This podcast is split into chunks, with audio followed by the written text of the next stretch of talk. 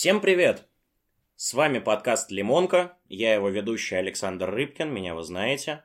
И сегодня в гостях э, в нашей чудесной подкастовой студии историк, сооснователь журнала «Петрополь» и просто один из замечательных жителей отвратительного города Санкт-Петербурга, Артемий Пигарев. Всем привет! Сегодня разговариваем про украинскую государственность.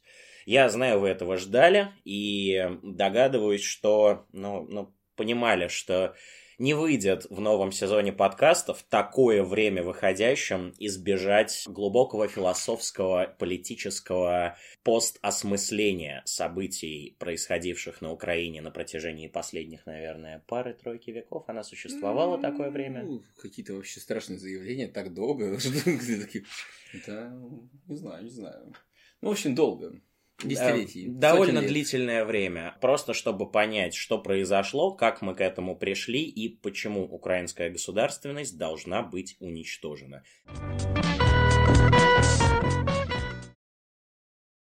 Что ты знаешь об Украине? Что ты можешь о ней рассказать? Оцени. Я просто, знаешь, э, в большей части наших выпусков я ставлю себя на место слушателя, потому что я э, профан. Я знаю ничего. Я люблю пиво, видеоигры, иногда читать какие-нибудь книги издательства «Черная сотня».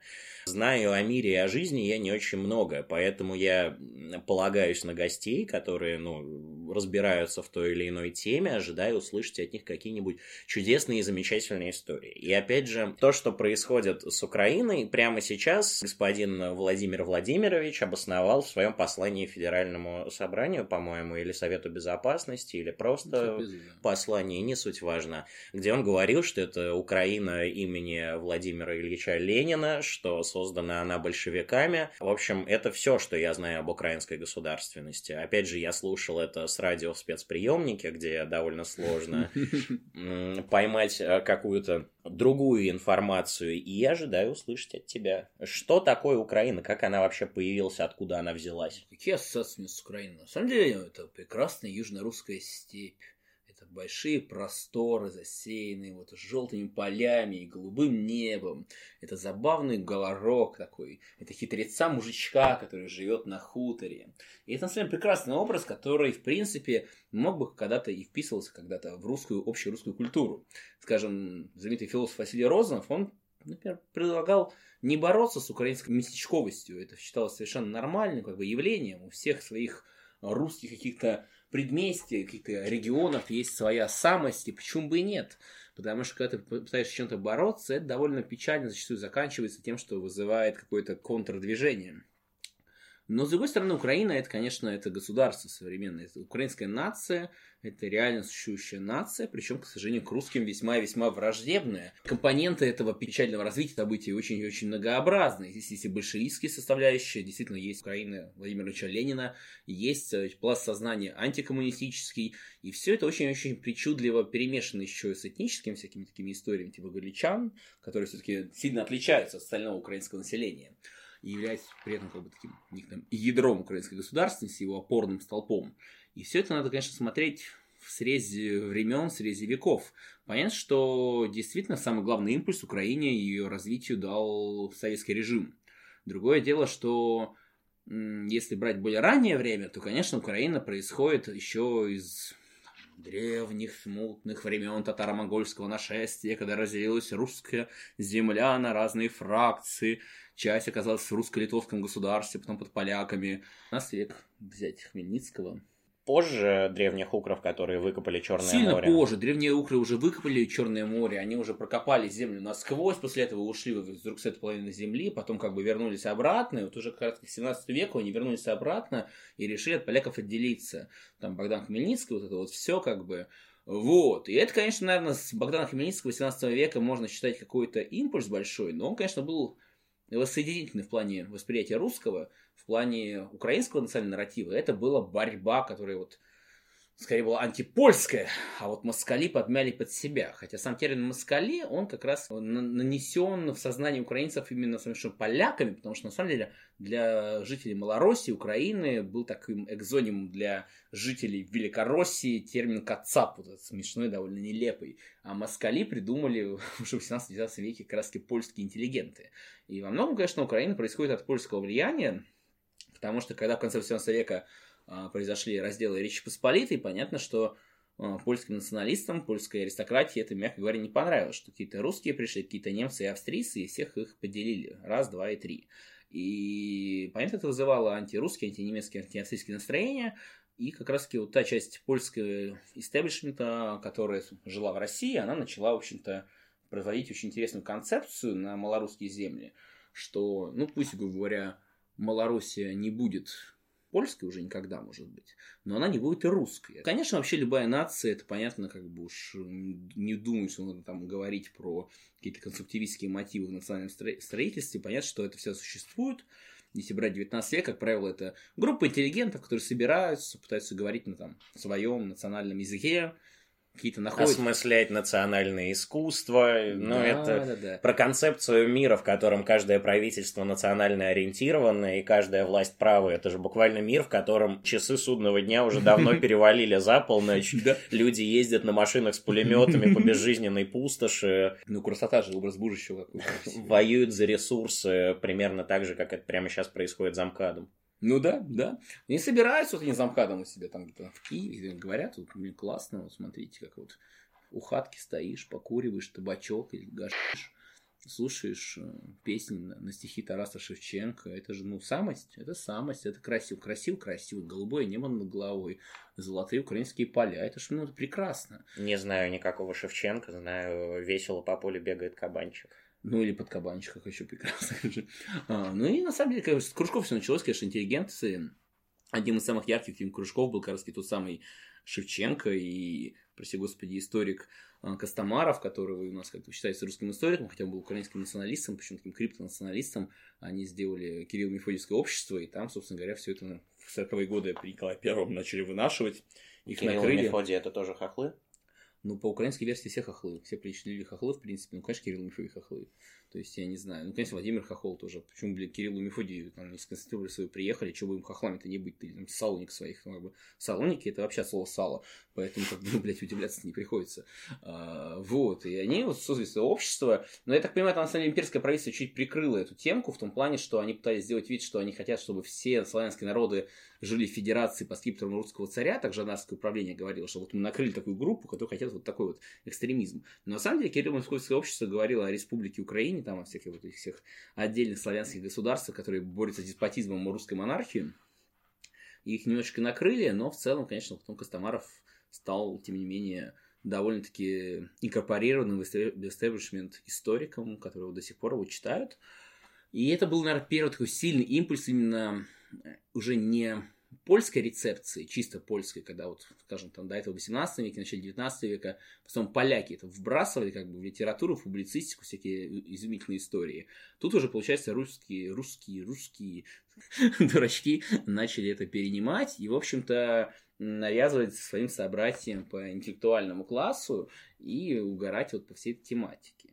То есть это как раз вот рубеж ну, середины века примерно, 40-е, там, 50-е годы 19 столетия. С тех пор образовалось довольно-таки мощное интеллигентское украинское движение. Ну, оно, конечно, было интеллигентским, потому что, скажем, ну, крестьянину, честно говоря, было мы здесь материмся, не материмся? Еще как. До пизды, блядь, до всего украинского, да и до русского движения, в принципе, тоже. У крестьян, в принципе, довольно традиционалистское сознание, то есть они местечково мыслят там, грубо говоря, мы тамбовские, нам вообще поебать. Что там, кто там идут эти в Казерайх, блядь, в Казеровских шапках, когда кто это, новгородцы, блядь, охуели, пидорасы, как бы. Там вообще, как бы, и начитаешь какие-то сводки с мест, там, от жандарского управления, от полиции, даже в начале 20 века, понимаешь, что у людей, в принципе, мирок очень свой локальный. Это до модерного сознания, а национальное сознание, это, понятно, это продукт модерна, причем такого довольно конструктивистского плана, когда ты там, угораешь по какому-то фолку, там, я не знаю, в перемешку с литературой и с государственническими какими-то идеями там, величия. А крестьяне это о другом. Понимаешь, это были маленькие кружочки, ну, типа, не знаю, как там, Нацбол, там, не знаю, русский националист.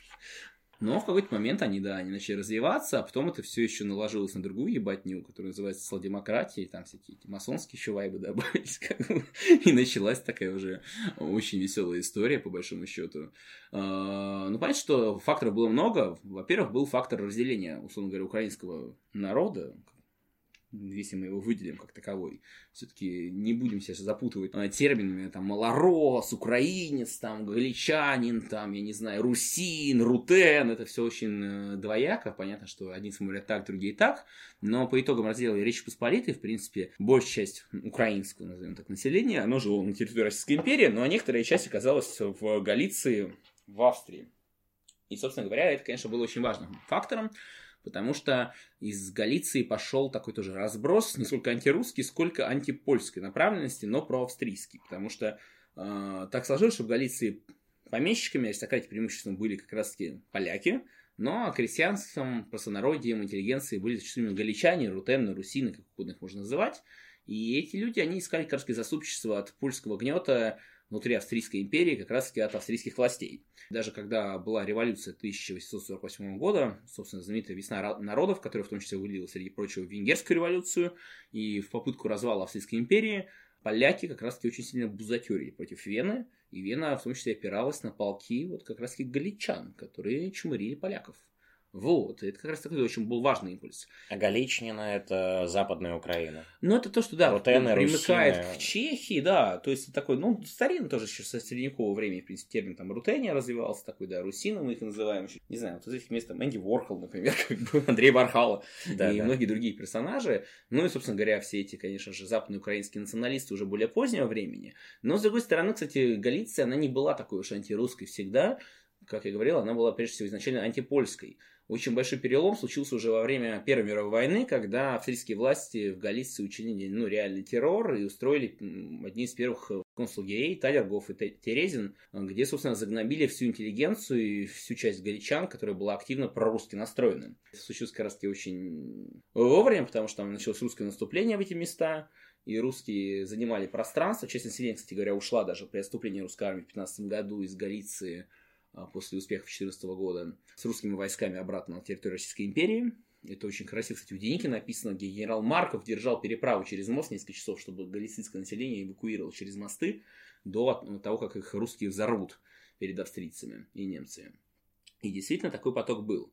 Но они, оказывается, в России уже как бы оторваны от своих мест, а в Галиции в основном либо вот всех пересажали, там перегнобили, либо в основном остались более-менее нейтральные нормисы, либо активные проавстрийцы, которые вступали в всякие формирования типа украинских тысячевых стрельцов и той части галичан, которые, конечно же, пытались потом стать вот частью украинского движения уже во время гражданской войны в России.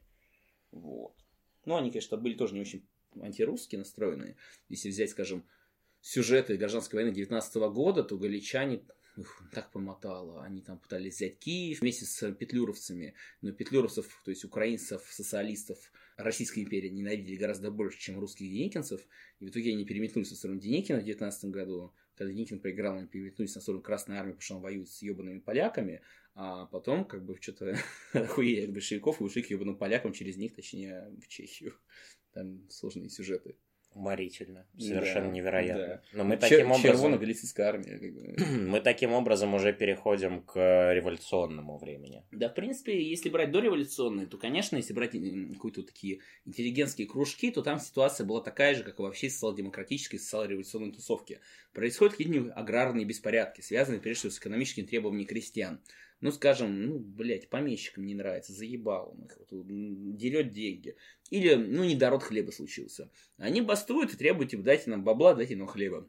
Ну, а какой-нибудь журналист сидит там все в Киеве там, или на Галичине где-нибудь. Ну, не, на Галичине нет, конечно, что момент еще не Российской империи. На Волыне. И пишет, что вот, собственно, украинский народ, национальное освободительное движение поднялось против вот москалив. И, собственно говоря, надо этому противодействовать. Так же у большевиков примерно было там, вот социал-демократические настроения проникли вот в крестьянскую среду, вот народ требует вот, перемены, все такое. То есть больше об этом как бы настроение было. Э, желаемо за действительное, но понятно, что социально-экономические противоречия были более чем реальны. Но именно какие-то украинские национальные движения, они были как раз-таки свойственны скорее для мещан, некоторой части интеллигенции, мелкой там из серии сельских учителей, каких-то мелких, может быть, инженеров, поэтов, там, я не знаю, трубадуров. Там. И они, в общем-то, больше угорали по этому тонким слоям, как и по всем этим всем интеллектуальным, высоколобным идеям, там, 19 начал 20 века. Национализм. Да, да, да, ну, конечно. Потому что, ну, крестьяне, в принципе, поебать на все эти национализмы, как бы было всегда. Ну, просто потому что напрямую их это особенно не затрагивает. Конечно. А где все это время была Россия? Ну, я имею в виду Украина длительнейшее время находилась в составе России. И получается, Первую мировую австрийцы уничтожали прорусски настроенных людей в Галичине, правильно? Да. Русские каким-то образом боролись с местным местечковым национализмом, или этого никогда не происходило? Они, в принципе, боролись, понятно, в 19 веке еще до войны боролось тоже датское управление, тоже Кирилл Мефодийский кружок как бы Ну, это я понял. И но... других, в принципе, подчмыривало. И, скажем, вот такие персонажи, как Михаил Грушевский, отец украинской государственности, он должен был свалить из России в Лемберг, в, Львов, в Австрийскую империю преподавать там, и только, ну, типа, вернулся в Россию с Первой мировой войной, где, конечно, вернулся красиво, патриотично, но, понятно, занимался про вражеской деятельностью, откровенно говоря, как бы работая на австрийцев фактически, не знаю, прямо или косвенно, но в их интересах в любом случае, на сепаратистские настроения. И а, Русское государство пыталось с ним бороться, скажем, когда галичан, ну, понятно, там, прорусских уничтожали, но еще не могли сделать. Шли боевые действия, не так, там, часть Галиции заняли, часть населения смогли вывести. А это происходило за линией фронта, и понятно, что, ну, пока ты линии фронта не проебешь, ты ничего не сможешь сделать. Каких-то там, не знаю, точек у, условно говоря, и каких-то там, не знаю, калибров еще не существовало, чтобы ударить. Опять-таки, по кому? По концлагерю с, с пленными, ну, такое себе, как бы. А, поэтому пытались, пытались, и в России пытались с этим противодействовать. Тем более, что это ложилось же, как правило, социал-демократия. Украинский национализм был именно социал-революционный, социал-демократический, как во всей России.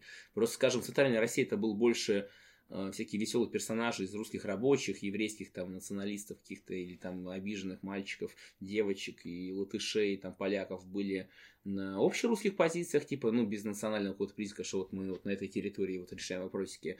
А на Украине, в Малороссии, там в основном была тематика, что просто те же самые социал-революционеры, просто с украинским вайбом, те же самые социал-демократы марксисты, только с украинским вайбом, они говорят об Украине прежде всего. То есть тоже марксист был лидер Центральной Рады э, Винниченко, писатель, вот, сказочник такой хороший, милый, и многие другие. Ну, там, скажем, Петлюра, он больше к эсерам примыкал, то есть, там, ну, это все развитие с 19 конца Ну, у Петлюра во многом свой движ, э, Конечно. Специфический был дядька. Просто для Всем меня... противодействовали, я имею в виду. Но, типа, как и всем остальным, в принципе, революционным движениям. Просто для меня это довольно странно, потому что единственная причина, по которой Украина к этому моменту настолько отдалилась от России, ну, западная Украина, mm-hmm. разумеется, которую я вижу, это просто ее близость к Европе. Потому что условно в пределах Российской Федерации даже к этому моменту существуют национальные культуры, которые дальше от русской в десятки тысяч Конечно. раз, чем украинская. Это и какие-нибудь удмурты, у которых ну, был абсолютный кромешный да. пиздец э, вплоть до начала 20 века. Те же татары, которые, ну, у них, конечно, бывают вот эти националистические легкие загоны, у них, конечно, очень много собственных возможностей в рамках республики, как да, это да. настоящий федерализм, что mm-hmm. называется являются а, какие-нибудь дальневосточные народы, да и в принципе Дальний Восток, который, ну, про ДВР и прочее я как-нибудь... Ты знаешь э, про зеленый клин? Конечно. Вот мы даже забыть поговорить. Кстати, да, э, имеет смысл упомянуть, но я думаю, доберемся чуть позже в рамках такого приятного бонуса, да, да, потому да, что зеленый клин. А серый а, клин. Да. А, а желтый клин. Их же дофига было. Нет, просто все эти культуры, получается, к этому моменту, они сохраняются, они существуют, они действительно могут говорить на своем языке, да вплоть до даже коми-пермяков условно. Да. У них сохраняется культура, у них сохраняется язык, у них остается возможность а, сохранять свою идентичность, да. но при этом они в первую очередь русские. Ну, То вот есть меня это... подруга, перебью, недавно узнала, что ее как бы русский парень, у него мама из Эрзи, папа там еще из кого-то, из удмуртов, они все говорят на разных языках, он не удмуртского, не версии не знает, но он считает себя русским, и как бы вообще проблем не возникает. Она Нет. заметила через два с половиной года, чтобы ты понимал. Это забавно. Но я просто к тому, что, получается, они в первую очередь русские. Это Конечно. русские евреи, русские эрзи, русские да. финно-угры, которых да. у нас все еще невероятное количество, русские татары. И нет с этим никаких проблем. Но при этом, и при этом очень мне сложно представить русского украинца, потому что очень насколько легко. близки, близкие культуры. И насколько... культура, в принципе, даже ну, какие-то общие вот бытовые вайбы. Язык, все что угодно. Мы очень близки. Но в какой момент оказалось так, что они от нас дальше, чем все вышеупомянутые? Это не момент, скорее всего, это много моментов, целая череда их, лесенка такая с одной стороны, ну, понятно, ты упомянул про Западную Украину, но люди были немного в другом государстве с конца 18 века. Соответственно, это государство, немножко другое, враждебно к русски настроенное, оно их немного финансировало, взращивало и поддерживало. То есть тут уже не стоит удивляться. Хотя, как я сказал, в принципе, началу 20 века это не дало каких-то абсолютных плодов, что людей пришлось немного резать в концлагерях, чтобы как бы добиться моно... гомогенности какой-то. Ты говоришь про Австро-Венгрию. Австро-Венгрию, конечно. Да. Но Австро-Венгрия это, в принципе, был такой борщ из миллиона разных да, народностей. Да, да. И они пытались балансировать между разными нациями, между разными нациями внутри Красной империи, как бы их типа, сталкивать, иногда где-то союзничать и так далее, где-то договариваться. Но тут не так приходится удивляться, что у них совсем другая культура. У гуличан культура все-таки Австро-Венгерской империи, тем более, что понятно, что с конца 18 века все началось, но за 18, конец 18, за 19 век сформировалось, конечно же, огромный разрыв. Да и до раздела, когда они в Австрии оказались, они были под Польшей, то есть тоже другая культура все-таки. И понятно, что у них ментальность, у них какие-то нарративы, самопредставления, представления о соседях у них несколько иные, какие-то, опять-таки, иные бытовые особенности. Э, центральной же и Восточной Украины ситуация сильно-сильно иная. Понятно, что Восточная Украина прям восточная-восточная, это вообще как бы Донецкий бассейн, который никогда Украиной не, не являлся. И это действительно вот Украина имени Ленина, который подарил ДВР, так называемый им. Насчет. Э, Донецкого бассейна, там же, в принципе, очень интересная история с тем, как сам Донецк появился. Там же, насколько я помню, Джон был какой-то, да, британский промышленник, Вообще который создал история. город, и сам город назывался же не Юзовка. Донецк, а Юзовка, да. Я был в Юзовке, был в Донецке, и там очень прикольно, в центре города стоит памятнику Джона Хьюзу, или Юзу, как его называют в России. А, есть гигантская, короче, пивоварня, точнее, у них пиварня есть, и гигантский ресторан, такой двухэтажный бар, где вот такой кружок нарисован с портретом Джона Юза в полтора этажа, и типа приходите бухать пиво у Джона Юза. Это выглядит довольно красиво и эпично, на самом деле. Да, действительно, это был просто завод, шахты, а, которые, грубо говоря, рабочий поселок основал Джон Юз. Потом он стал обрастать, там шахты развивались, развивались, стал вот город Юзовка уже как бы со временем. И он так назывался, пока советские не переименовали его в Сталина. Ну, а Сталина уже переименовали после всего этого в Донецк. То есть там такая очень сложная история. И вообще, на самом деле, прикалывают эти названия в честь советских вождей, типа Варшавград, Сталинград. И ну прочие. и даже не только вожди, в конце концов по всей России раскиданы города и населенные пункты и улицы, которые наименованы в честь товарища Артема, который, кстати, тоже из Донецка.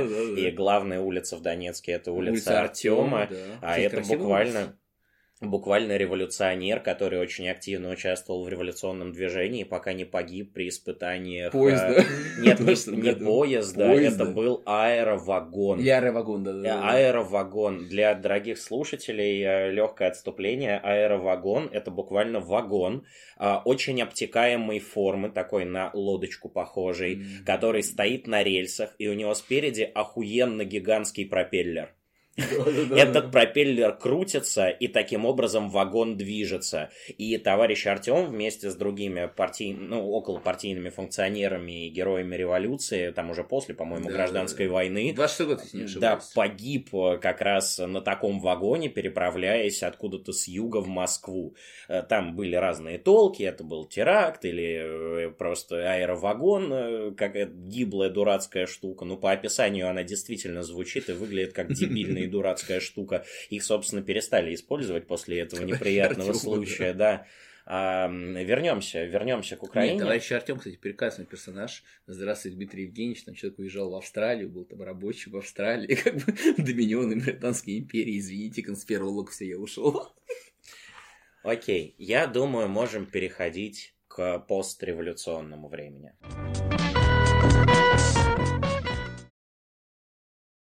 Теперь революция и все, что происходило после нее. А, во время революции ситуация, конечно, сильно поменялась. Все эти ребята. Я сходу скажу, mm-hmm. что мои познания об этом времени, конкретно в Украине, укладываются в книгу «Как закалялась сталь». Я ее читал, когда мне было лет 12, и она мне невероятно понравилась. Какие-то желтые, черно-зеленые, зеленые, красные, коричневые. И они все бегают э, и ненавидят друг друга, и убивают друг друга, и э, изнасилуй меня ты, чтобы они не были первыми первыми. Вот это вот. А буквально так и было тоже. Я очень люблю Михаила Афанасьевича Булгакова, он же карский, русский киевлянин, который пережил весь этот пиздец. На его глазах было 14 переворотов. По некоторым оценкам было 10, но по некоторым 18. И он говорит, я еще 14 видел точно. В книгах пишет. И так оно и есть. Потому что сначала, получается, появилась вот э, ситуация какая? Ну, февральской революции тут же появились какие-то странные социал-демократы, социал-революционеры, марксисты, которые точнее, социал-демократы, марксисты и социал-революционеры, которые говорят, блин, у нас есть свой совет Рада. Вот они такие сидят, сидят, как бы собираются, типа, мы автономию хотим.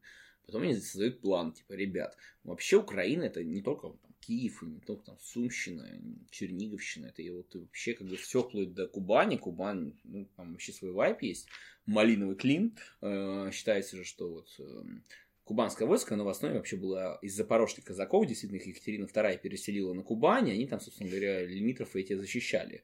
Ну, там, правда, было такое разделение до самой революции, да и дальше, на линейцев казаков и черноморцев. И черноморское войско, это, соответственно, типа потомки запорожцев, они теперь такие около украинцы. А линейцы это потомки донских казаков. У них там вечно такое противостояние великое было. И это как в революции в гражданской войне очень сильно тоже проявлялось.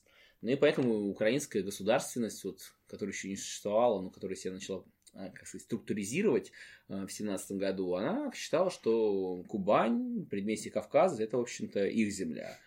Ну, плюс, как мы уже упоминали о клиньях, ну, скажем, о них тоже, то есть был Желтый клин в Поволжье, то есть много, часть Расповолжья была колонизирована, то есть выходцами из Малороссии в свое время, соответственно, желтый клин есть. Вот это такой анклав на территории, собственно говоря, тоже вот, гигантская Украина, вот, Поволжье. Потом серый клин, то есть там Южный Урал, или там Северный Казахстан. Ну и зеленый клин, это да, это район Владивостока, то есть Дальний Восток, такая Тихоокеанская Украина. Хохлы были буквально повсюду. Да. И все эти территории буквально были населены, ну, я я, не уверен, что могу использовать термин этническими украинцами, потому что кто такие, такое, блядь, да. этнические украинцы, но культурными украинцами и казаками.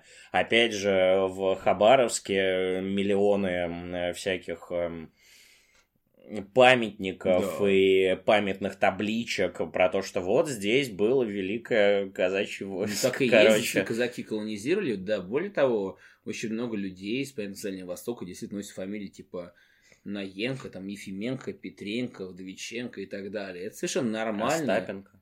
Правда, как бы, но это не мешает некоторым моим друзьям, злобным русским националистам быть Наенко фамилиями. Вообще, какое ощущение, в Петербург приедешь, а у тебя там одни москали, ой, эти мало, малоросы, короче, сидят. Little Russians. Little Russians, да. А, но на самом деле совершенно нормально, понятно, что ну, это просто часть русского, русской нации с местечковыми особенностями, совершенно естественно, но, понятно, в, в, в русле украинского национального дискурса это все, все украинцы, да, действительно рисовали в 17-18 году великолепные карты, гигантская Украина, там буквально от Львова до там Белгорода, Воронежа, с этими гигантскими алклавами в Поволжье, на северном Казахстане, на Южном Урале, в Северном Казахстане, в Дальнем Востоке, там Харьков, типа там, да, ой, какой Харьков, Хабаровск. Хабаровск, там, Владивосток, типа, да, великие украинские части населения. Ну, в общем, до Тихого океана, как говорится, Украина от Лиссабона до Владивостока. Это довольно изящный образ. Да. И социал-демократическая составляющая социал была очень важная, да. Изволь, газета «Леминка» никогда не выходила. В газете «Леминка» вполне могло быть написано, что Украина от Лиссабона до Владивостока, но такой хуйни мы никогда не видели. Хотя, возможно, в, в одной из параллельных реальностей, где все говорят на суржике, и есть э, верхний слой, знаешь, господ, которые говорят на украинском. Все остальные на суржике, они на украинском. Красиво, и слушай. У них, и у них газета Леминка. Вот это антиутопия. Да. Не хотел бы такой пожить, но в этом есть свой шарм как говорится, слава Иисусу Христу. Э, вот, и на самом деле 17 год очень сильно все поменял, пошел разброс русской государственности, но, во-первых, как бы по это время правительство прогнулась под Совет, соответственно, под все эти демократические революционные движухи начали защищать органы внутренних дел, самоуправления какого-то, э, чистят старорежимников. А с другой стороны, понятно, что органы правоохранительные всякие почистили, как-то больше свободы получилось, меньше порядка, и все движения могли процветать. Действительно, февральская Россия – это самая свободная страна в мире, такого нигде больше не найдешь. Это прям вот уровень. Ай, Ай Керенский. Да, ну там же еще до Керенского. Керенский, это, понятно, важный персонаж был, но там еще при Рюриковиче князе Львове, в общем-то, все тоже началось. Он пытался, конечно, контроль какой-то держать, но получалось так себе. Ну, понятно, что время правительства было вообще в зависимости от Петроградского совета, оно было его заложником. Они там, конечно, пытались, не можешь победить это, возглавь это, но возглавлял все Петросовет, который не хотел публично возглавлять.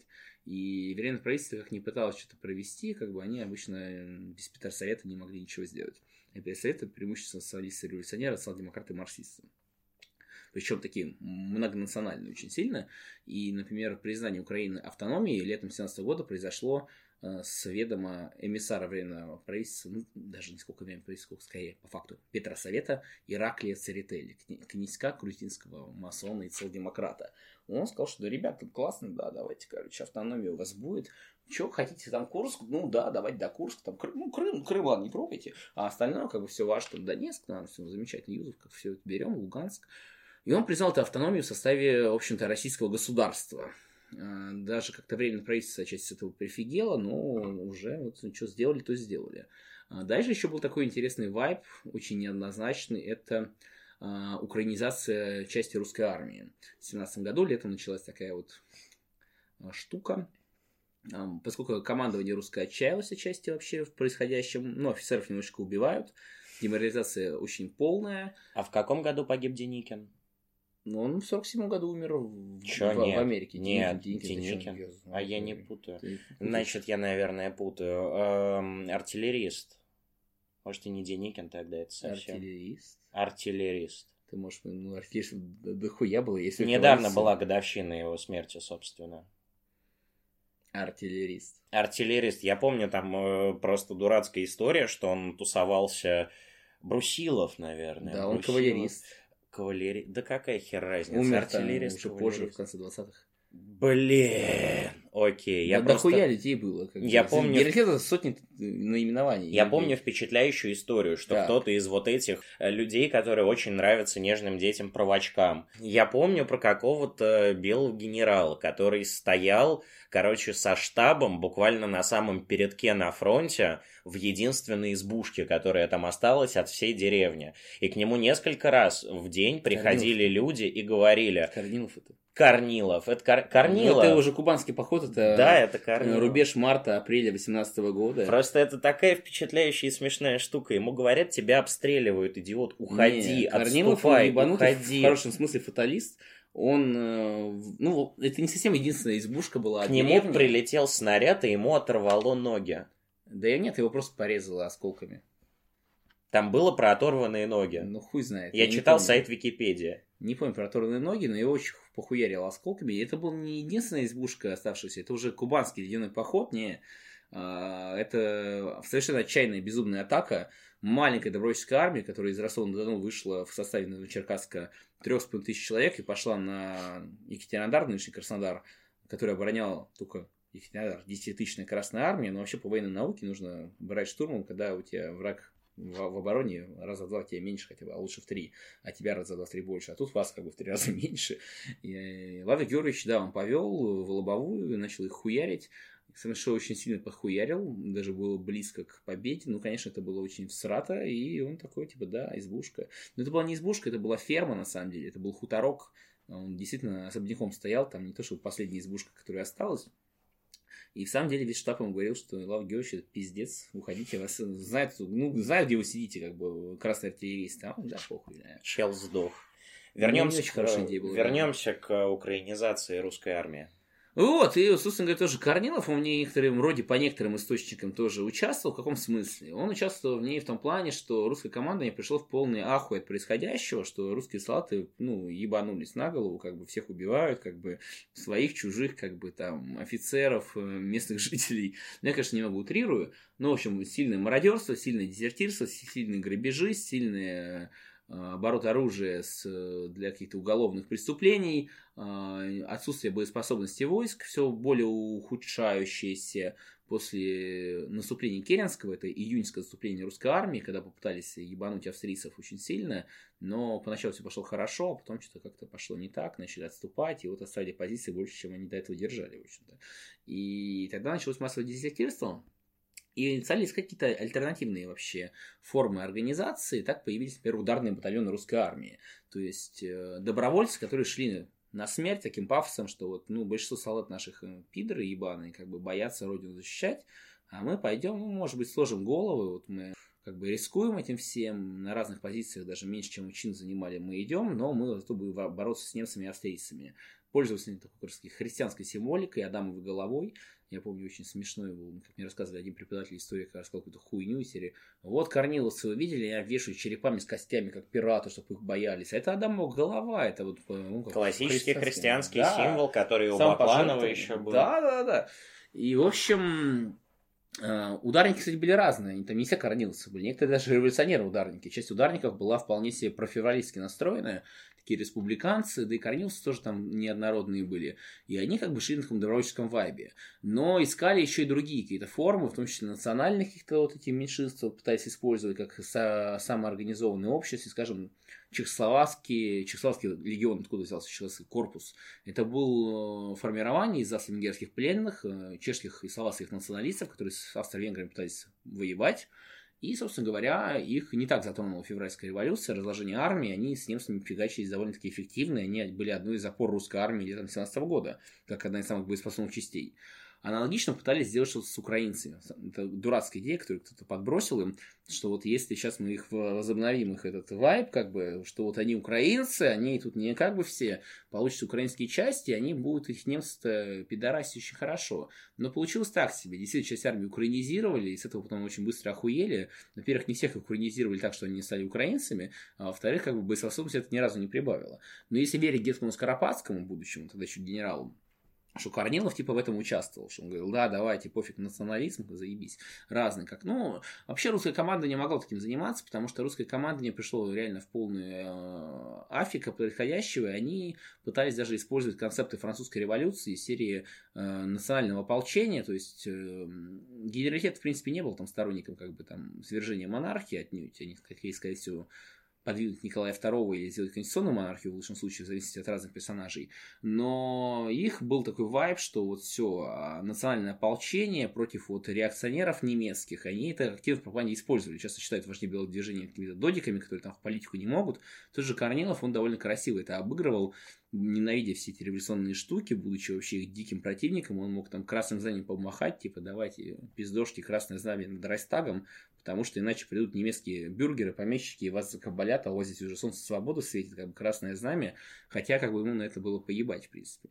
Просто потому что, ну, монархический дискурс в 17 году использовать было бы смешно. Это можно действительно делать только ну, в пабликах для школьников, которые там, типа, не знаю, там угорают по этим образом, а русский генералитет все-таки был довольно реалистичен. Вот. И с украинским движем что-то получалось, но потом как бы Корнилов это отбросил, потому что полная хуйня, посмотрел на это, никакого эффекта это не дает. И в основном стал делать ставку на реорганизацию всей русской армии, когда как раз Борис Викторович Савенков, мое почтение, его стал лоббировать на должность э, верховного главнокомандующего. У них получился тандем, который закончился, конечно, печальным корниловским выступлением. А, там была попытка как раз до развязки создать просто на общерусском уровне Э, военно-полевые всякие суды, расстрелы для дезертиров и, в общем-то, дисциплинарные всякие взыскания для тех, кто не хочет выполнять свои обязанности в единицах, кстати, войсковой части. Вот. Но это, к сожалению, провалилось и кончилось тем, что кончилось. Это была такая одна глава. А потом, понятно, что вот большевистский переворот стал новой вехой. Если до этого украинская Рада считалась частью Российской Республики в рамках вот автономии, тут они как бы с большевиками потолковали, и все еще сохранялись в рамках автономии. Но потом как-то так получилось, что большевики их заебали, они просто стали отдельным государством уже. Потому что там начались соперничество, во-первых, этих марксистов ебаных, потому что... Ой, марксистов, а, потому что начали спорить, а что это вы там свои, ну, Петроград-то главное, это вы что, типа, ребята, вы как бы, а мы тут в Киеве что, хуже, что ли, вас? С другой стороны, как бы Ленин там и Кой тоже не поняли прикола, что Винниченко хочет быть главным марксистом. В итоге, как бы украинские националисты, они взяли себе роль очень забавную. Социал такие марксисты, или национал-социалисты, я не знаю, как назвать даже. А, они начали брать на себя такую роль, что, дескать, мы лидеры всех нас меньшинств России против москальского гнета. И они начали помогать крымским татарам в Крыму против москальского гнета, а, каким-то там казахам. Это гражданская война? Это еще 17-й год, еще даже до, большевистского переворота, они еще при Керенском начали это делать, они пытались собрать Конгресс угнетенных народов России, и типа, что Киев это столица угнетенных народов России, потому что мы самые мощные, мы самые большие, мы самые такие на русских похожие, как бы, ну, не русские. Восхитительно. Вот. Конгресс да. угнетенных народов ну, там России. Разные термины были. Совет, Конгресс, какие угодно. И они, в общем, пытались по таким вот знаменем это все собрать. Получалось так себе. Причем, э, ну, главное, что они пытались стать рупором, как бы, и главным выгодоприобретателем всех этих малых народностей, которые, дескать, вот москали угнетают, а они их будут защищать на таком внутриреспубликанском уровне. То есть главный противовес получается Петрограду и Москве. А после большевистского переворота они это прям начали делать сверхактивно, потому что с большевиками они не смогли наладить какое-то свое э, взаимодействие, потому что не поняли, кто главный марксисты, не поняли, типа, что как договориться, и начали, в принципе, боевые действия. И вся советская пресса, например, завалена всеми сообщениями 17 года, там, ноябрь, декабрь, э, о боях с гайдамаками, там, под Белгородом, под э, Воронежем, условно говоря, под Харьковом и так далее под Донецком. Гайдамаками они называли, в общем этих силы Центральной Рады, которые, в общем поддержали Украинскую Раду, кто-то поддержал, потому что у них были украинские какие-то настроения. Другие поддержали, потому что эти ребята им казались менее радикальными, чем большевики. Там, в общем, разные были случаи. Некоторые просто потому, что они оказались там, будто не сям. И был большой раздрай, как раз сложилось на время формирования добровольческой армии, очень маленькой, ну да, ну еще там в несколько сотен, потом пару тысяч человек – Э, трагедию Тамана Каледина на Дону, когда он застрелился, потому что не получил поддержки своих казаков, ну и тому подобное. То есть там такие еще локальные бои, в общем, с конца 17-го, начала 17 -го года. А большой перелом, конечно, случился в развязку этих боев, пока Доброармию, в общем-то, выдавили с Дона, ей пришлось идти в свой, этот, свой ледяной поход, в конце которого, в середине, ну, на пике которого Корнилов погибнет, и Деникин уже вернет их только в Ростов на Дону и на Черкасск обратно на Дон. А, в это время началось как раз-таки наступление на Украину, и Красная Армия пошла на Киев. Это как раз одна из главных причин вообще такого раздрая русско-украинского, потому что пошла армия подполковника Михаила Артемьевича Муравьева. Это персонаж, конечно, достойный баллад, это Ланскнехт, совершенно Ланскнехт, подполковник императорской армии, который, судя по всему, ну, метил какие-то такие русские Наполеоны, как бы это заезженно не звучало, вот он себя таким видел. Он был э, человеком действительно классического какого-то военного образования, при этом в 17 году вступил в партию социалистов-революционеров. Э, именно Муравьев много руководил обороной Петрограда во время Октябрьского переворота всякими военными действиями, он был комендантом.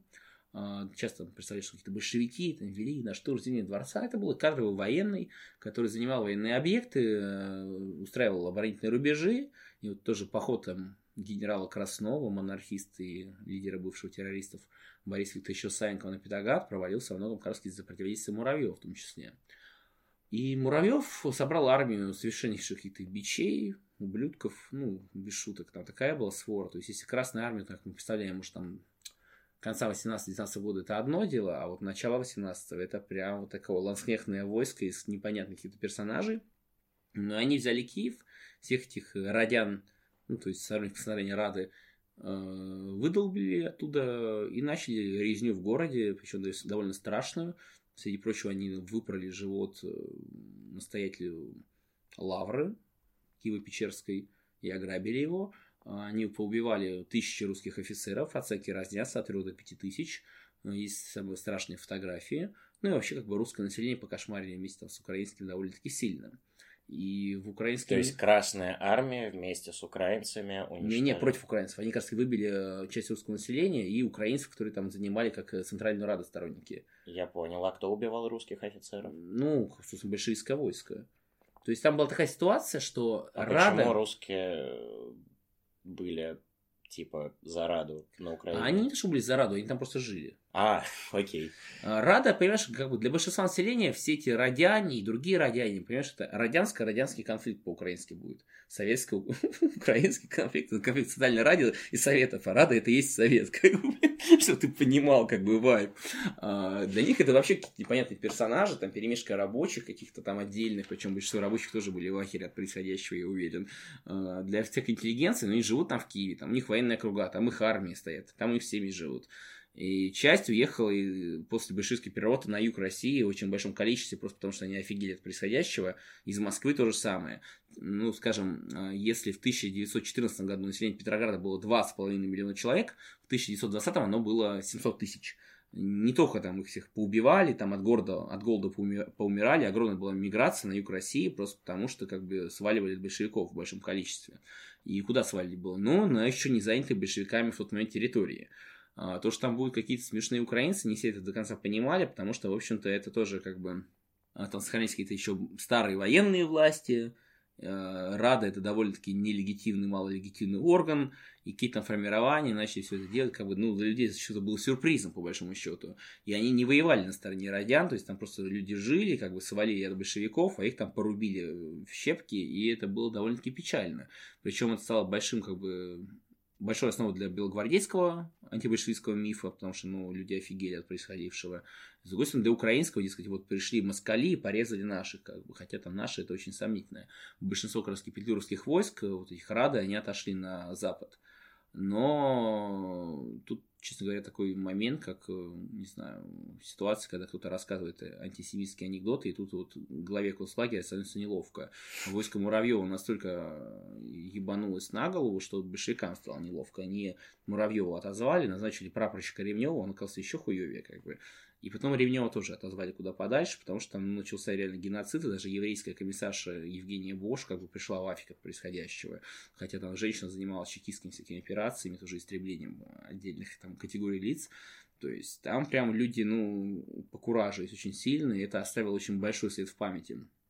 И из-за этого, конечно же, Э, город закошмарили. Э, Киев был, в общем-то, до революции одним из таких центров русского национализма, самое смешное, потому что а, там более чувствовалось вот это украинское присутствие украинских всяких подпольных движений. Из-за этого, ну, знаете, как типа как вот с нацистами. Откуда у нас большинство нацистского руководства, всяких э, австрийских, там, славянских земель, там, из Силезии с поляками, где какие-то терки. Вот где больше терок, Кавказ, там, там вот больше у тебя национализма случается. А, так примерно и здесь. Как бы рупор такого русского национализма. Киевский клуб, клуб русских националистов был. Игорь Сикорский, его батя Иван Сикорский, который там украинцам ставил чуть ли не психиатрический диагноз, потому что был психиатр, потому что он мог, ну, он там шутил, конечно, публицистики. Но там такие интересные довольно там, персонажи. А, Михаил Дроздовский, лидер Дроздовских э, формирований гражданской войны, тоже киевлянин. Михаил Булгаков, который как в той же Белой гвардии украинцам обошелся очень хорошо. Да и не только там, в записках юного врача, доктора Бумгарта и в некоторых своих необыкновенных приключениях доктора, вот, а, он, например, очень хорошо прошелся, потому что для русского киевлянина украинское движение это прям, ну, триггер очень сильный. Ну, потому что уебки. Ну да.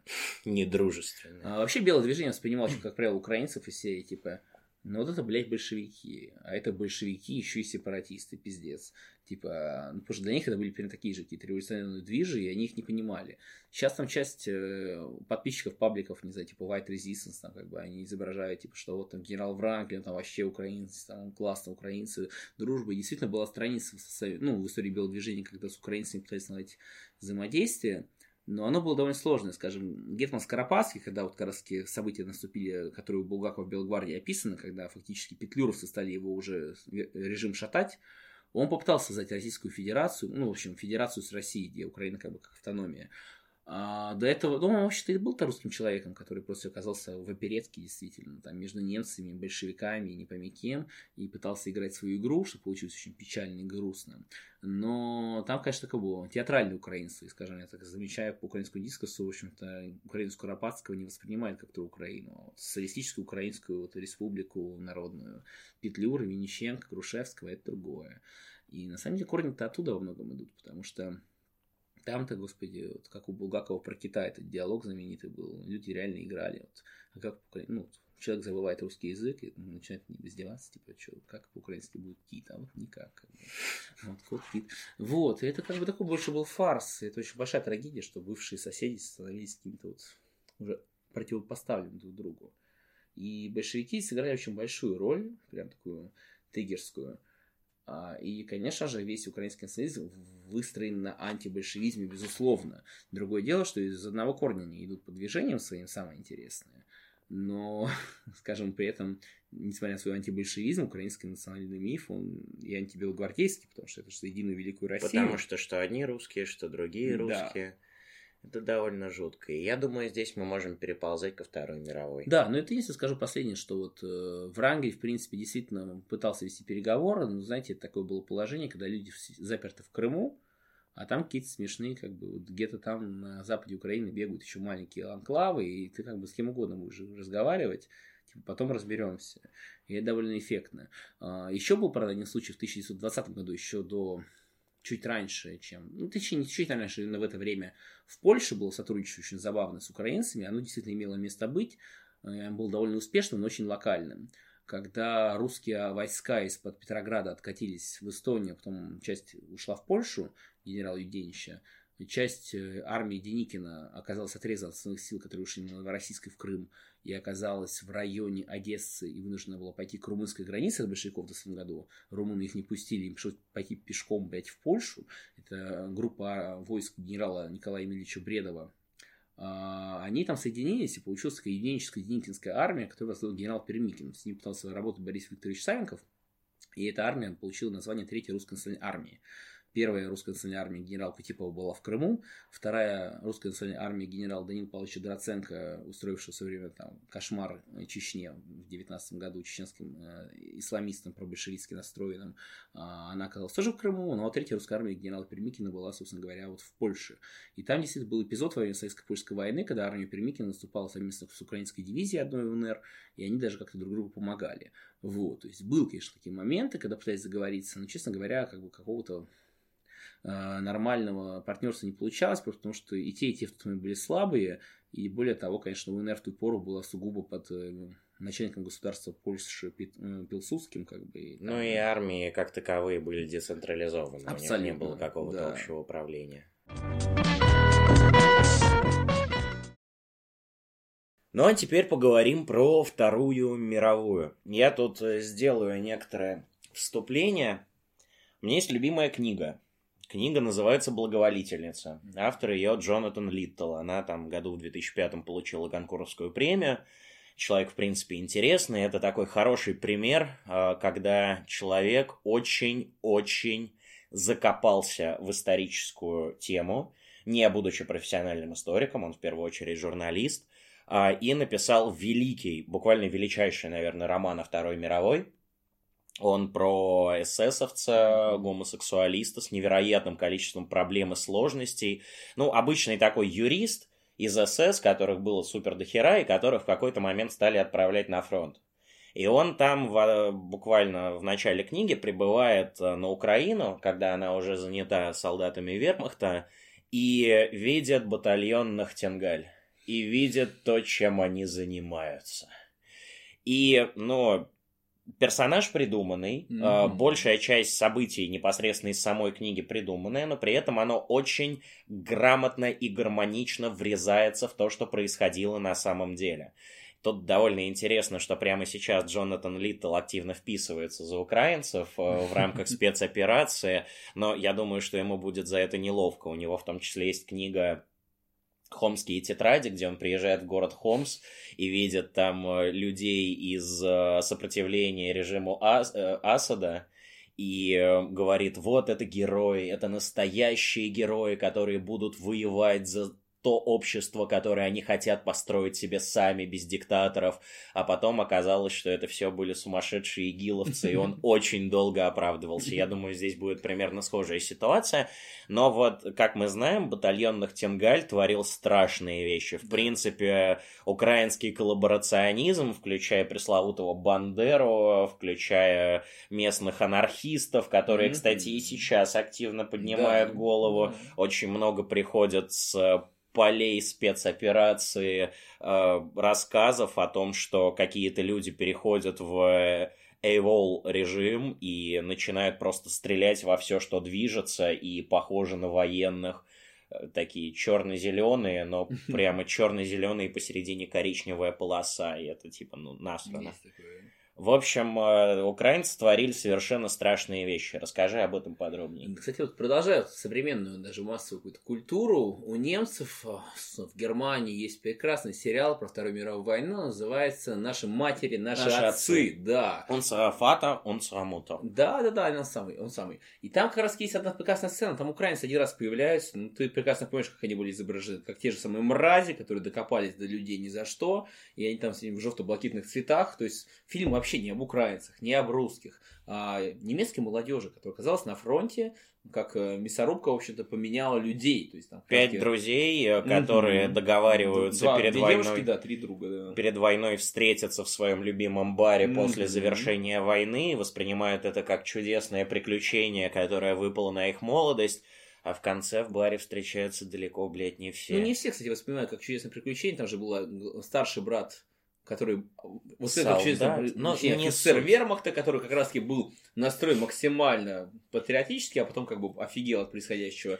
И его младший брат, наоборот, пацифист, который потом как бы стал очень эпичным таким э, детем войны. А, опустим, просто да. порекомендуем зрителям Прям обязательно посмотреть достойно. Э, «Наши матери, наши отцы». Это есть на кинопоиске, но вернемся все-таки к украинцам, да. да. И действительно, как бы здесь очень много факторов сложилось. То есть, когда случилась гражданская война, большевики начали украинизацию, с одной стороны.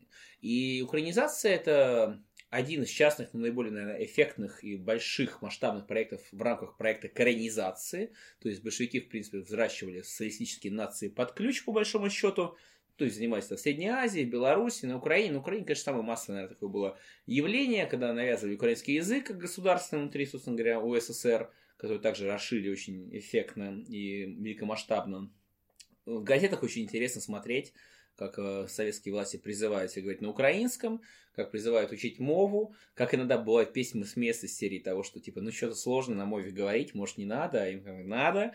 Там один раз мне попалась очень смешная какая-то газетная заметка, где какой-то рабочий крестьян пишет, что «Ну, украинский похож на турецкий, блин, пожалуйста, не надо, простите, можно, пожалуйста, обойтись. А ему говорят, все, партия сказала, партия, ну, дело, короче.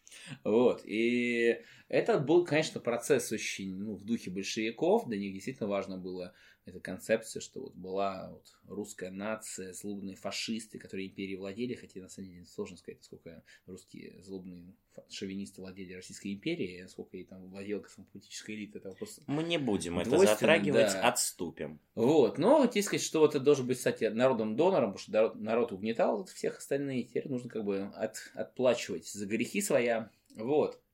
Действительно все проводилось. Ну и конституция социалистических наций, такая, в общем-то, важная составляющая создания мировой Советской Социалистической Республики, как известно, по первой Конституции СССР, ее целью было создание МССР, Мировой Республики, э, и, ну, это прям прямо было описано в первых статьях.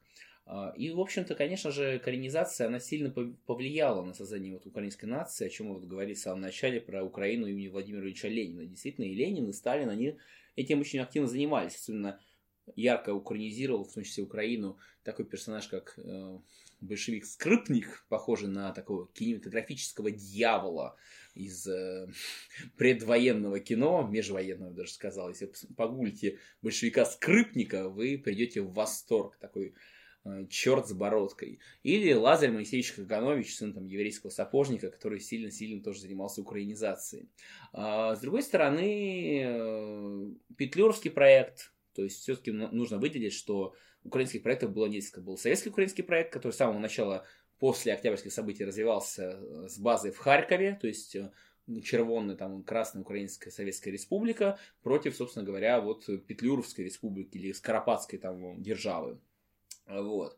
Понятно, что Скоропадский отошел от дела, его выкинули в Германию, у него какого-то живого проекта не было, а у ну, зарубежных иммигрантских украинских социалистов разных мастей э, свои проекты были. Собственно, были петлюровский социалистический, такой национал-социалистический немножечко проект э, эсеров, э, такой немного лево-национальной Украины. Были свои проекты у поданных Австро-Венгерской империи, типа Евгения Коновальца, И такие, кажется, украинцы австрийского происхождения, они очень старались э, активно взаимодействовать с вермахтом.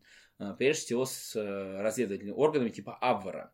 И Абвар Вильгельма Канариса, он действительно занимался такими вот диверсионными группами. Другое дело, что от них. Канарис не был абсолютно компетентным, так да. сказать, человеком в рамках военной разведки. Добрый дядя адмирал Нет. с добрыми большими бровями. Не просто так у него забрали все это и отдали Шелленбергу под управление. Согласен. Другое дело, что Канарис тоже приложил к руку, руку к всяким интересным перформансам. Например, именно молодой Вильгельм Канарис руководил ликвидации Розы Люксембурга Карла Липкнехта.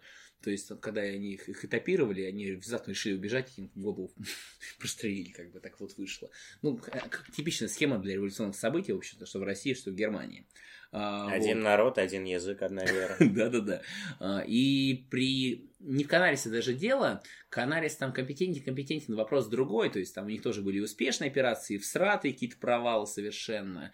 Но когда... это скорее большой провал. А тут другой вопрос. Канарис ты его и заморозил. А, когда случился аншлюс Австрии, из австрийских городских офицеров, которые разрабатывали украинский проект при разведке Австрии, был инкорпорирован часть штата в Абвар, и как раз таки тоже Коновалец, это бывший австрийский офицер, который занимался украинской темой в Австрии.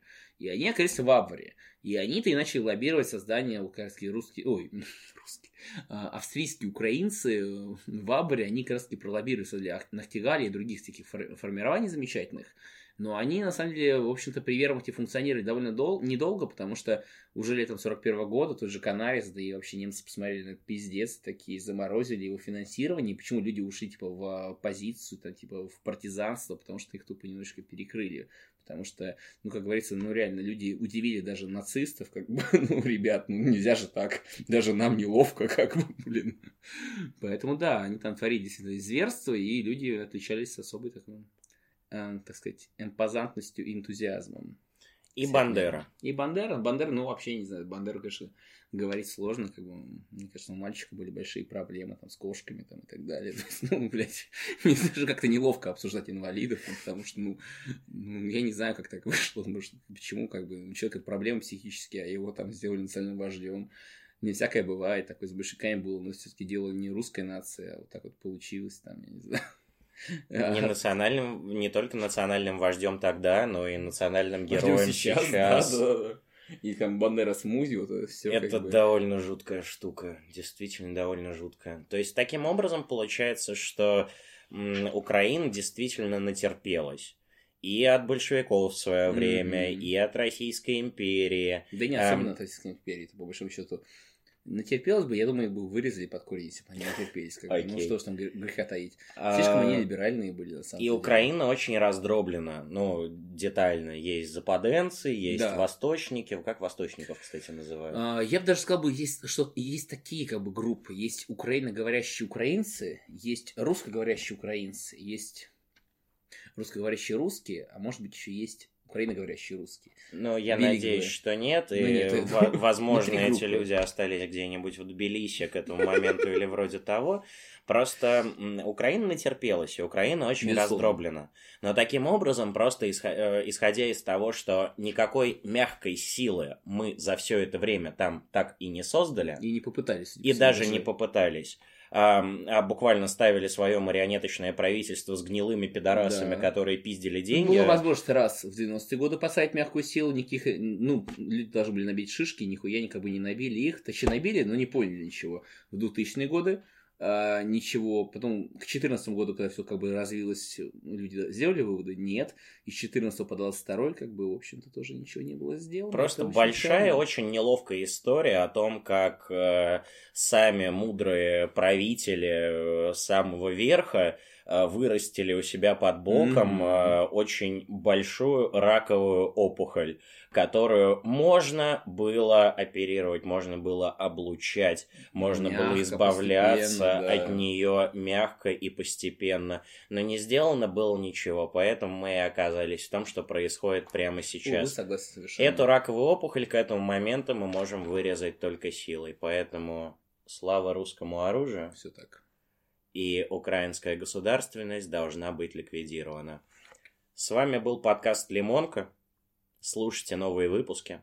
И до новых встреч. До новых встреч.